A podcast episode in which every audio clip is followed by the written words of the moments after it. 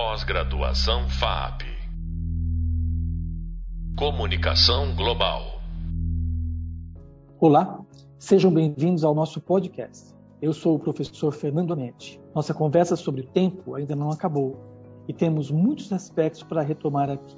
Em especial, vamos dar destaque aos passados específicos que são retomados e que pretendem se legitimar. Esse assunto ganha importância na medida em que acompanhamos uma verdadeira guerra na direção de legitimação de um passado e no esquecimento de tantos outros. A idealização do passado segue sendo outro grande risco, especialmente quando agimos de modo apaixonado e desconsideramos as mediações que passam pela idade, pela saúde ou não, e ou pela nostalgia. Assim, será importante perceber aqui que podemos sim tentar apagar determinadas narrativas com, ou com o objetivo de legitimar outras. Mas, como estamos falando de história e da longa duração, não é tão fácil assim fazer o apagamento de eventos complexos que nos mobilizam no passado.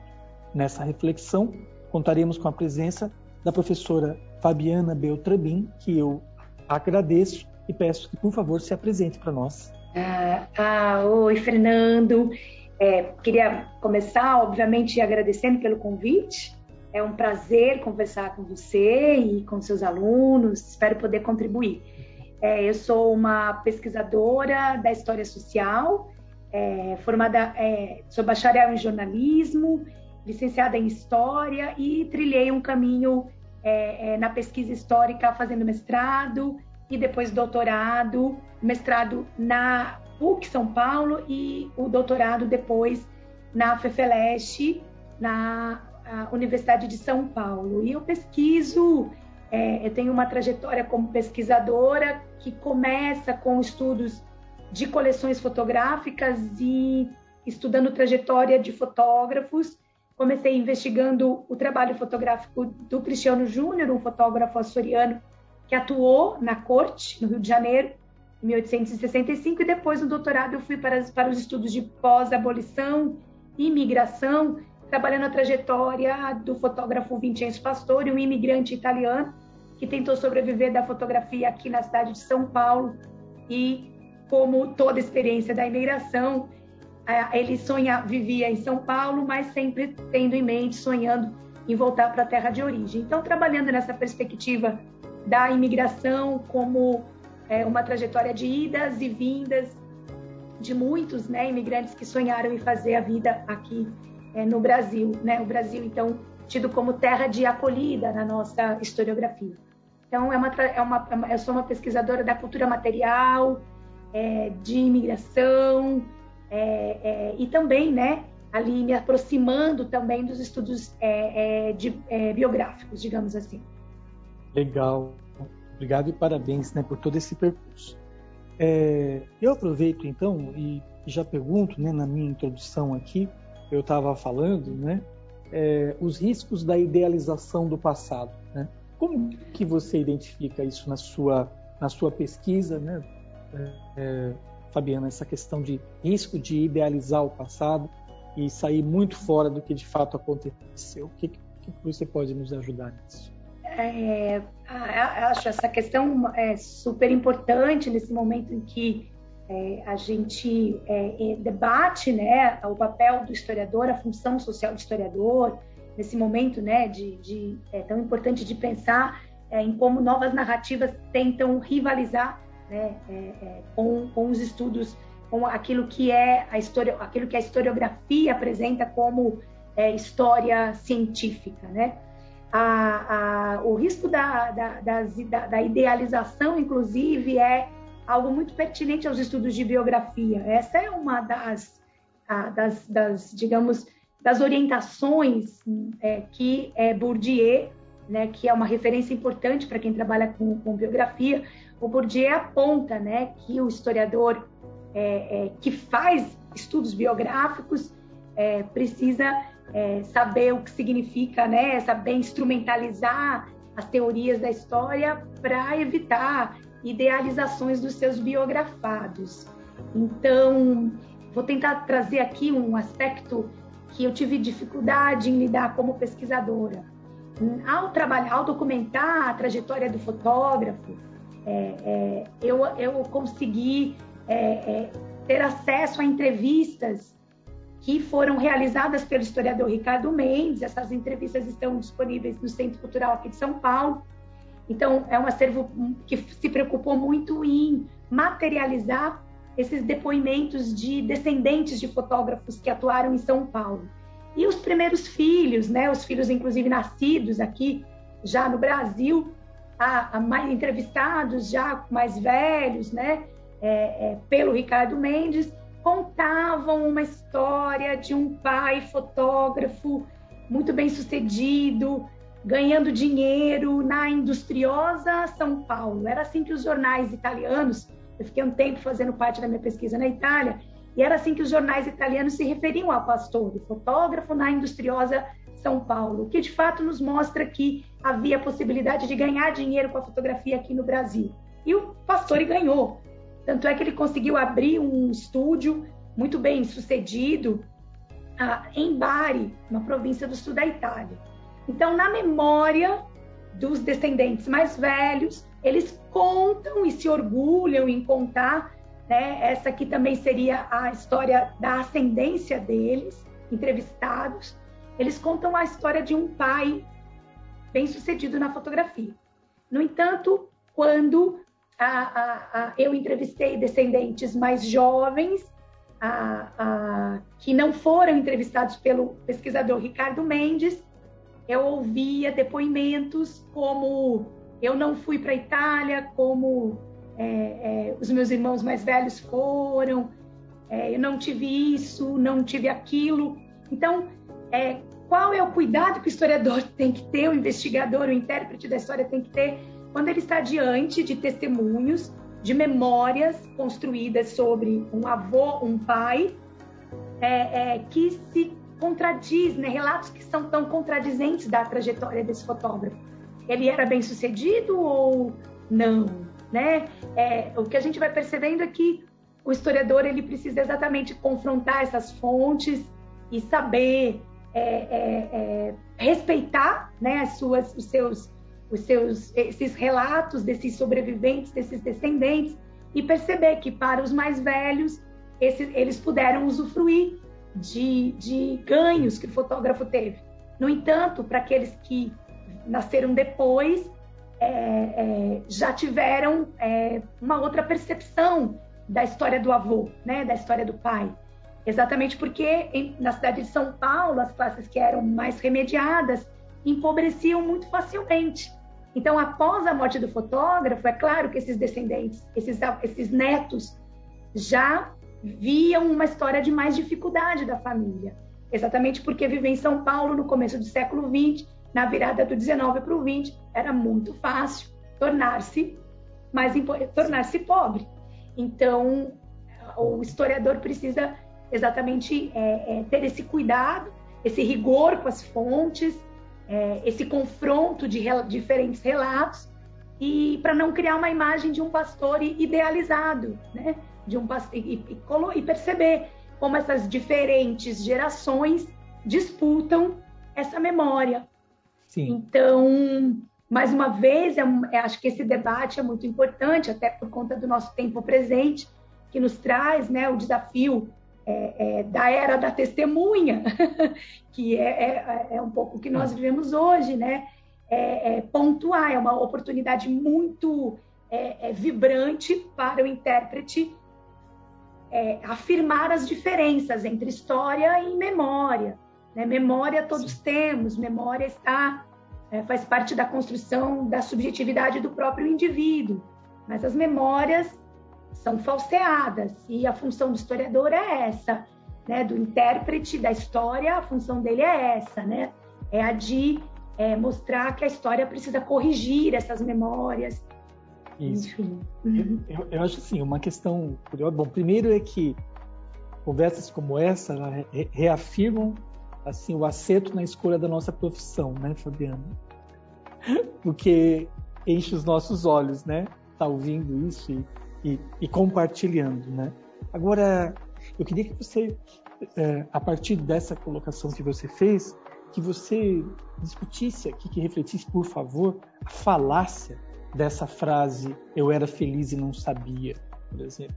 De vez ou outra ela aparece no nosso contexto, né? Por que ela engana, o que ela encobre e por que ela está ligada à questão da idealização do passado, né? É, é, a, a, nós temos alguns dispositivos né, é, psicológicos, psíquicos que precisamos, né? Aí a gente iria para uma, uma discussão da aproximação, até um olhar interdisciplinar para pensar história, psicologia, né? É, é, então, uh, vou tentar ser precisa e te dar um exemplo que pode nos mostrar, né, os riscos dessa memória, né? E o quanto o historiador precisa é, é ter um posicionamento é, crítico diante desses testemunhos, né? A, a, eu trabalho com a, o fotógrafo Pastore, ele retratou a cidade de São Paulo, né, por volta dos anos de 1905, 1910. O que ele retratava? Ele retratava pessoas, homens e mulheres, saídos da escravidão, trabalhando ao lado de imigrantes que viviam das práticas ambulantes. Então, ele estava interessado nessa, nisso que muitas vezes é na historiografia é, é categorizado como tipos sociais. Né? No entanto, a documentação fotográfica do Pastore traz a cidade, né? a potência da cidade em transformação, passando por projetos né? de, de, de embelezamento, remodelação, né? a preocupação com as várzeas. Ele fotografou mulheres negras é, é, que lavavam roupas e estendiam suas roupas às margens do rio, do rio Tamanduateí. Ele retratou barqueiros também, transportando pessoas no rio Tamanduateí. Ele subia as ladeiras da cidade de São Paulo e retratava homens negros já envelhecidos, carregando panelões, vendendo amendoim torrado, enfim. Ele retratava essa cidade de múltiplos sujeitos tentando sobreviver na Pauliceia, né? na, na capital auriverde, nessa capital que vivia do café. É, e essa documentação, na verdade, ela ficou guardada numa caixa de papelão, numa caixa de papelão, não se sabe, uma caixa de charutos, não se sabe bem ao certo. E depois de 90, guardada pelos familiares, depois de 90 anos, o Instituto Moreira Salles adquire essa coleção. Foi por meio de uma doação familiar. Então, somente na década de, apesar dele ter fotografado no começo do século 20, as fotografias ganham vida ganham circulação no final dos anos de 1990. Então, o Pastore surge como fotógrafo da cidade muito tempo depois da realização das imagens, né? Então, isso nos coloca diante de uma problemática. Quando essas imagens foram adquiridas e apresentadas pelo Instituto Moreira Salles, o Pastore virou fotógrafo da cidade. Então, as imagens apresentadas eram apresentadas naquela dualidade de é, é, pensar São Paulo na chave do antigo e do moderno, né? pensar São Paulo é, se modernizando, se verticalizando. Então é uma imagem que escondi, é, foi um tipo de apropriação que pode é, idealizar, né? Essa, essa, não só o fotógrafo como fotógrafo da cidade, mas também criar um tipo de narrativa sobre a cidade de São Paulo que talvez nem fosse a, a narrativa que o, o, fotógrafo queria naquele momento. Sim. Então, são esses os cuidados né, na tomada do material, do material fotográfico, de dar contexto ao material fotográfico. Porque muitas vezes, na ânsia, no desejo de criar uma memória da cidade de São Paulo, invenções surgem, né? Invenções de um fotógrafo da cidade, quando o Pastore era um fotógrafo que vivia do estúdio, né? Então, criaram uma imagem de uma cidade contraposta, é, pensada na chave do velho e do novo, escondendo as contradições daquela São Paulo, que muitas vezes não conseguia é, é, é, é produzir é, condições sociais em que todos conseguissem manter as suas, as suas condições materiais de existência, porque era uma cidade em disputa. Afinal de contas, esses indivíduos que viviam das práticas ambulantes, eles eram, eles estavam submetidos a uma vigilância, a uma fiscalização, é, é, até proibidos de ocuparem as ruas do Triângulo Central, enfim. Então, a, a, a, o historiador precisa né, é, fazer ali a, o olhar crítico para essas imagens e dar contexto, porque um dos grandes problemas que nós temos hoje é na tomada dessas imagens do passado, que conseguiram sobreviver e se colocar no tempo presente, né, migrando, portanto, né, é, é, em diferentes temporalidades, é a gente tomar a, o material fotográfico é, é, como de uma forma fragmentária. Vou dar um Sim. exemplo para ser mais precisa. Muito, a, a, cidade de São Paulo ela não foi muito retratada ao longo do século XIX. Então, o Pastore, quando a sua fotografia, a sua, a sua coleção e as suas imagens ganharam vida pública em 1990, é, muitos historiadores que tratavam da São Paulo dos anos de 1920, 30 e 40 usam imagens de Pastore para ilustrar essa, esse contexto específico. Mas as imagens do Pastore são imagens do começo do século XX, são imagens de uma outra, Entendi. de um outro momento histórico. Então, muitas vezes essas imagens elas são descontextualizadas do seu é, é, do seu é, pro, do seu contexto de produção. Exato. E, e aí você idealiza é o fotógrafo idealiza uma cidade ao mesmo tempo, né? Sem dúvida. E a gente vai, é, por exemplo, tem um historiador que eu gosto muito, que eu falei que, que eu já estudei, que é o Capistrano de Abreu, né? Ele se referia a um momento da história do Brasil, que, que é, mas a frase que ele coloca que é importante, né? Que a história do Brasil ele se refere assim a um acúmulo de borras, né? Como a borra que está lá no, no, fundo da xícara de café, por exemplo, né? E a gente vai percebendo que, que de fato assim, né? Tem tem essa coisa de é, São Paulo, que é uma cidade que jamais dorme, né, né Fabiana? Tem, tem isso, né? por exemplo, a, aquela coisa da metrópole, né? E o trânsito tal, e idealiza na medida que parece tudo progresso e, como você falou, passa por cima, por exemplo, de uma série de contradições e dificuldades, né? Que a gente, por exemplo, quando eu tenho um professor, tem um professor que foi meu orientador, que é o Elias Saliba, e ele falava assim, né? Pega uma música do é, Adoniran Barbosa, Iracema, que você vê um outro lado. Ela foi atropelada porque ela não viu né, o que estava chegando lá, que, que queria atropelá-la. E a ou Saudosa Maloca também coloca uma situação que é destrói, né, destrói, perde tudo aquilo que tinha, né? Então acho que é interessante perceber, parece que são é, a, a, são intenções, né? E, e, e, parece que desejos assim políticos, econômicos, né? De que uma visão se estabeleça, mas são muitas, né? Porque essa São Paulo que você que você está falando, eu me lembro, Fabiana, de lá na graduação era a Light fotografava, né? São Paulo, né? Isso, das... isso. É... Ela tem uma coleção, ela tem uma coleção bastante Como expressiva. Mesmo, Fabiana? Né? É, ela é, tem... Gaeli? É, Gensley, Guilherme Gensley. Isso, é, é. é, a, o professor Upiano Bezerra de Menezes, ele tem algo, ele, ele nos ajuda a pensar muito esse, essas apropriações das imagens do passado no presente. E, e, e, é muito interessante ouvir o professor Upiano Bezerra de Menezes, ele é uma referência para o campo da cultura material e dos estudos Sim. de imagem na história. E ele, ele coloca a seguinte situação: que é uma que é, é até para, é, é importante para a gente pensar nisso. Ele diz que nós destruímos, né? Nós destruímos os nossos espaços em nome de uma modernização voltada para uh, modelos europeizantes, né? Como se São Paulo quisesse ser um pouco Paris. E nisso, São Paulo também viveu aquilo que o Rio de Janeiro é, conseguiu documentar muito bem, o seu bota abaixo, digamos assim. destruímos. Aí. E aí o presente faz o quê? A gente agiganta uma imagem panorâmica da cidade na parede, de uma galeria, ainda montamos exposições. O professor Upeno Bezerra de Menezes, ele, ele fala dessa, dessa contradição, né, dessa quase esquizofrenia, né, dos, dos agentes sociais na cidade, destruindo, destruindo esses espaços urbanos, mas fotografando para depois no presente é, é, criar, se ter uma sensação de compensação. Destruímos, Sim. mas guardamos como visualidade. Né? Destruímos, porque o nosso desejo pra, lembro que no começo da nossa conversa falamos dessas questões mais psicológicas.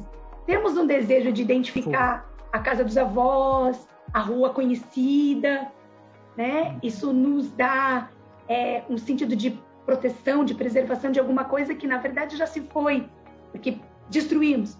Então a imagem também tem essa dimensão, segundo o professor Upiano Bezerra de Menezes, de criar essa sensação de que essa sensação de compensação por aquilo que é, é, não fomos capazes de preservar.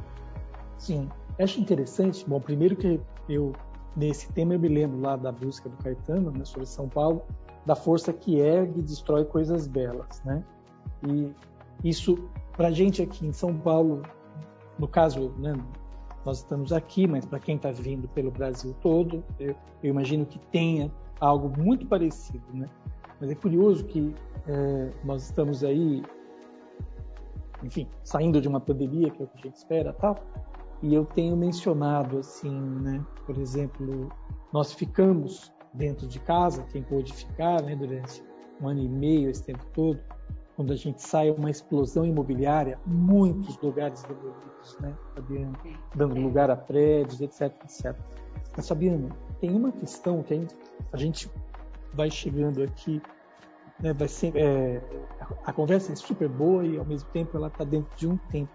Mas tem uma coisa que eu não gostaria de perder de, de, de te ouvir, que diz respeito assim à longa duração, né? O tema do Brodelli, a longa duração e a, e a permanência. Né? Você que é uma historiadora dedicada à, à, fotografia, né? E sei que tem todo um trabalho de linguagem, não é não é o que está lá que você embarca na foto, mas o que, que você poderia dizer sobre isso? Se é, esse tema é pertinente a quem trabalha com fotografia? Eu acho que sim. Eu acho que é, é, é acho que os desafios de um historiador da imagem é, que tem o suporte fotográfico como fonte né, preponderante da pesquisa, entrecruzando com outras, obviamente, é, é, é um cuidado teórico, nos leva para uma discussão teórica, né? É, que é a, a construção do historiador que constrói o fato, o fato, o fato histórico, né? O fato histórico não é não é aquilo que está feito, né? Não é não a, a, não podemos cair na armadilha do factual. É uma construção. O fato histórico é uma construção, né? Como é, para pensar, esse ano vai ser um ano que vamos falar muito do passado. Como o próprio Kozelik diz, né, sobre o espaço de experiência, tem muito do passado no presente. Né? Então, nós vamos, por exemplo, nós vamos comemorar o bicentenário da independência. Por, lá, por um lado, vai, pode ser uma experiência incrível, será incrível, né? a própria é, é, a reabertura do Museu né, Paulista, é, é, as comemorações, mas acho que temos aqui a função também de pensar o quanto é, a independência não é um fato em si, né? não é um fato, é um feito. A independência ela precisa da sua reconstituição, né? Então as imagens quando elas são tomadas como como fonte para uma pesquisa, elas também reconstituem um contexto, um certo passado. Se a gente pensar na, na questão das independ, da independência do Brasil, né, de seu bicentenário, é, nós não podemos discutir, por exemplo, né, é, esses processos são complexos e, e, e, o historiador tem que reconstituir esses processos. Então, falar da independência, podemos falar das imagens da independência, né, das imagens pictóricas da, da independência. Mas isso não significa silenciar, não pontuar que a independência foi um processo longo, que para se concluir foi, foi preciso José Bonifácio apresentando o Brasil como independente para outras nações, buscando o reconhecimento de um Brasil independente, acordos, acordos que tiveram que ser tratados, travados com, com a metrópole, com Portugal, que vai demorar alguns anos para reconhecer o Brasil como um país independente, ah, o cuidado de se pensar nas guerras internas, né, nas guerras para expulsão dos soldados portugueses que estavam aqui. Então, outra coisa importante, pensar no papel da Imperatriz Leopoldina, que foi a, a, a uma agente importantíssima para a independência do Brasil, porque esteve ali, né, nos bastidores, convencendo Dom Pedro I. Então, ou seja, seja a fonte que o historiador usar, fontes escritas, é, é, imagéticas, né, manuscritos, fontes de época, é preciso essa, esse trabalho de reconstituição e contextualização, né? problematizando Sim. o próprio fato histórico. Fabiana, mais uma vez, tenho muito, muito que te agradecer, né? E eu vou dizer aqui o meu encerramento, né? Então, chegamos ao final de mais um podcast. Temos aqui a possibilidade, então, de realizar as associações com outros dos nossos rio, é, Nesse caso, nos detivemos na análise dos diferentes tipos de apropriação que temos sobre o tempo. De fato, o tempo não é um objeto absoluto, e nesse embate tomamos contato com as retomadas mais subjetivas e sujeitas a toda sorte de contaminação, sejam os afetos, as ideologias e a pura nostalgia. Notamos também que muito dificilmente conseguiríamos realizar o completo apagamento de eventos complexos e ruidosos, mesmo que conseguíssemos os fantasmas do passado iriam nos dar a graça de suas presenças. Para concluir, sugiro aqui dois grandes filmes para serem assistidos: Feitiço do Tempo e Interestelar. Em ambos os casos, a temática do tempo vai conquistar a sua atenção. Professora Fabiana Beltramin, muito obrigado pela sua presença. Ah, eu agradeço muito, Fernando. É sempre um prazer poder falar né, da historiografia, né, poder falar é, da, das nossas pesquisas também. Uma grande oportunidade essa, eu agradeço. Obrigada. Legal. Obrigado, bom estudo para todo mundo aí que está fazendo essa disciplina. Pós-graduação FAP Comunicação Global